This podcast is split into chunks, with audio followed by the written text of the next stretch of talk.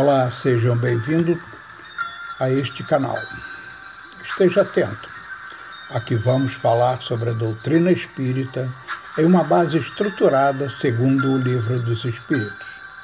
Estaremos, a cada novo episódio, caminhando pelos ensinamentos deixados pelos Espíritos para a codificação da doutrina. Vem comigo! Estudo da doutrina espírita. O resumo da doutrina, primeira parte. Deus é eterno, imutável, imaterial, único, onipotente, soberanamente justo e bom. Criou o universo que abrange todos os seres animados e inanimados, materiais e imateriais. Os seres materiais constituem o mundo visível ou corpóreo, e os seres imateriais o mundo invisível ou espírita, isto é, dos espíritos. O mundo espírita é o mundo normal, primitivo, eterno, pré-existente e sobrevivente a tudo. O mundo corporal é secundário, poderia deixar de existir ou não ter jamais existido, sem que por isso se alterasse a essência do mundo espírita. Os espíritos revestem temporariamente um invólucro material perecível, cuja destruição pela morte lhes restitui a liberdade. Entre as diferentes espécies de seres corpóreos, Deus escolheu a espécie humana para a encarnação dos espíritos que chegaram a certo grau de desenvolvimento, dando-lhe superioridade moral e intelectual sobre as outras. A alma é um espírito encarnado, sendo o corpo apenas o seu envoltório. Há no homem três coisas. Primeiro, o corpo ou ser material, análogo aos animais e animado pelo mesmo princípio vital. A alma ou ser imaterial, espírito encarnado no corpo. Terceiro, o laço que prende a alma ao corpo princípio intermediário entre a matéria e o espírito. Tem assim o homem duas naturezas. Pelo corpo, participa da natureza dos animais, cujos instintos lhe são comuns. Pela alma, participa da natureza dos espíritos. O laço ou perispírito que prende o corpo, o espírito, que prende ao corpo o espírito, é uma espécie de envoltório semimaterial. A morte é a destruição do envoltório mais grosseiro. O espírito conserva o segundo, que lhe constitui um corpo etéreo, invisível para nós no estado normal, porém que pode tornar-se acidentalmente visível e mesmo tangível, como sucede no fenômeno das aparições. O espírito não é um ser abstrato, indefinido, só possível de conceber-se pelo pensamento. É um ser real, circunscrito, que em certos casos se torna apreciável pela vista, pelo ouvido e pelo tato. Os espíritos pertencem a diferentes classes e não são iguais nem em poder, nem em inteligência, nem em saber, nem imoralidade. A primeira ordem, os da primeira ordem, são os espíritos superiores que se distinguem dos outros pela perfeição, seus conhecimentos, sua, sua proximidade de Deus, pela pureza de seus sentimentos e por seu amor do bem. São os anjos ou puros espíritos.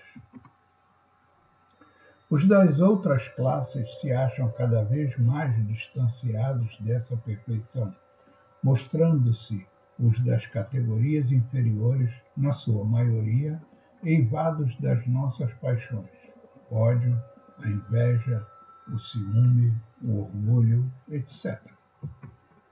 Comprazem-se no mal. Há também entre os inferiores os que não são nem muito bons nem muito maus, antes perturbadores e enredadores do que perversos. A malícia e as inconsistências parecem ser o que neles predomina. São os espíritos estordios ou levianos. Os espíritos não ocupam perpetuamente a mesma categoria. Todos se melhoram, passando pelos diferentes graus da hierarquia espírita. Esta melhora se efetua por meio da encarnação, que é imposta a uns como expiação, a outros como missão. A vida material é uma prova que lhes cumpre sofrer repetidamente até que hajam atingido a absoluta perfeição moral. Deixando o corpo, a alma volta ao mundo dos espíritos, donde sairá para passar por nova existência material após um lapso de tempo mais ou menos longo, durante o qual permanece em estado de espírito errante. Tendo o espírito que passar por muitas encarnações, segue-se que todos nós temos tido muitas existências e que teremos ainda outras mais ou menos aperfeiçoadas, quer na Terra, quer em outros mundos. A encarnação dos espíritos se dá sempre na espécie humana. Seria erro acreditar-se que a alma ou o espírito possa encarnar no corpo de um animal. As diferentes existências corpóreas do espírito são sempre progressivas e nunca regressivas, mas a rapidez do seu progresso depende dos esforços que faças para chegar à perfeição. As qualidades da alma são as do espírito que está encarnado em nós. Assim, o homem de bem é a encarnação de um bom espírito. O homem perverso é de um espírito impuro. A alma possuía sua individualidade antes de encarnar. Conserva depois de se haver separado do corpo. Na sua volta ao mundo dos espíritos, encontra ela todos aqueles que conheceram na Terra e todas as suas existências anteriores se lhe desenham na memória com a lembrança de que todo o bem e de todo o mal que fez. O espírito encarnado se acha sob a influência da matéria. O homem que vence essa influência pela elevação e depuração de sua alma se aproxima dos bons espíritos, em cuja companhia um dia estará. Aquele que se deixa dominar pelas más paixões e põe todas as suas alegrias na satisfação dos apetites grosseiros, se, apro se aproxima dos espíritos impuros, dando preponderância, preponderância à sua natureza animal. Os espíritos encarnados habitam os diferentes globos do universo. Os não encarnados ou errantes não ocupam uma região determinada e circunscrita. Estão por toda parte no espaço e ao nosso lado, vendo-nos e acotovelando-se de contínuo. É toda uma população invisível a mover-se em torno de nós. Os espíritos exercem incessante ação sobre o mundo moral e mesmo sobre o mundo físico atuam sobre a matéria e sobre o pensamento e constituem uma das potências da natureza, causa eficiente de uma multidão de fenômenos até então inexplicados ou mal explicados e que não encontram explicação racional senão no Espiritismo. As relações dos espíritos com os homens são constantes. Os bons espíritos nos atraem para o bem, nos sustentam nas provas da vida e nos ajudam a suportá-las com coragem e resignação. Os maus nos impelem para o mal. É-lhes um gozo ver-nos e assemelhar-nos a eles. As comunicações do Espírito com os homens são ocultas ou ostensivas. As ocultas se verificam pela influência boa ou mal que exercem sobre nós a nossa revelia. Cabe ao nosso juízo discernir as boas das más inspirações. As comunicações ostensivas se dão por meio da escrita, da palavra ou de outras manifestações, quase sempre pelos médios que lhes servem de instrumento. Os espíritos são atraídos em razão de sua simpatia pela natureza moral do ambiente em que são evocados. Os espíritos superiores se satisfazem com reuniões sérias em que dominam o amor pelo bem e o desejo sincero de receber instrução e aperfeiçoamento. A sua presença afasta os espíritos inferiores, que, caso contrário, encontrariam aí livre acesso e poderiam agir com toda a liberdade entre as pessoas levianas ou guiadas somente pela curiosidade.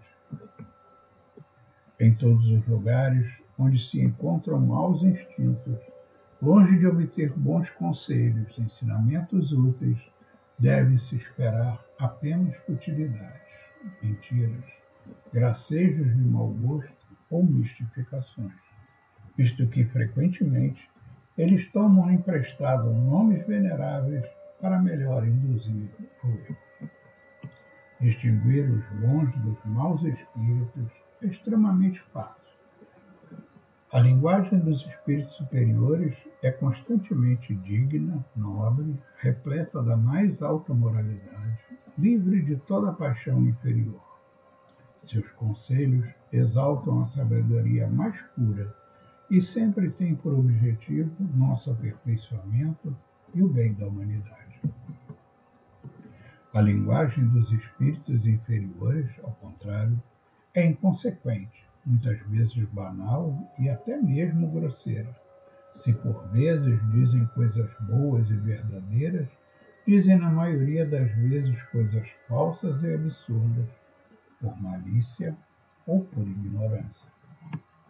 Em resumo, as comunicações sérias, no verdadeiro sentido da palavra, apenas acontecem nos centros sérios, cujos membros estão unidos por uma íntima comunhão de pensamentos visando ao bem. A moral dos espíritos superiores se resume, como a de Cristo, neste ensinamento evangélico: fazer aos outros o que queríamos que os outros nos fizessem, ou seja, fazer o bem e não o mal. O homem encontra neste princípio a regra universal de conduta, mesmo para as suas menores ações. Os espíritos não ocupam perpetuamente a mesma categoria. Todos se melhoram passando, pelos diferentes graus da hierarquia espírita. Esta melhora se efetua por meio da encarnação, que é imposta a uns como expiação e outros como missão. A vida material é uma prova que lhes cumpre sofrer repetidamente até que hajam atingido a absoluta perfeição As relações dos espíritos dos homens com os homens são constantes. Os bons espíritos nos atraem para o bem, nos sustentam na prova da vida e nos ajudam a suportá-la com coragem e resignação os maus nos impelem para o mal. Como leitura complementar, o Livro dos Espíritos, de Allan Kardec, de onde nós retiramos este material. No próximo episódio, a segunda e última parte deste resumo da doutrina. Até lá!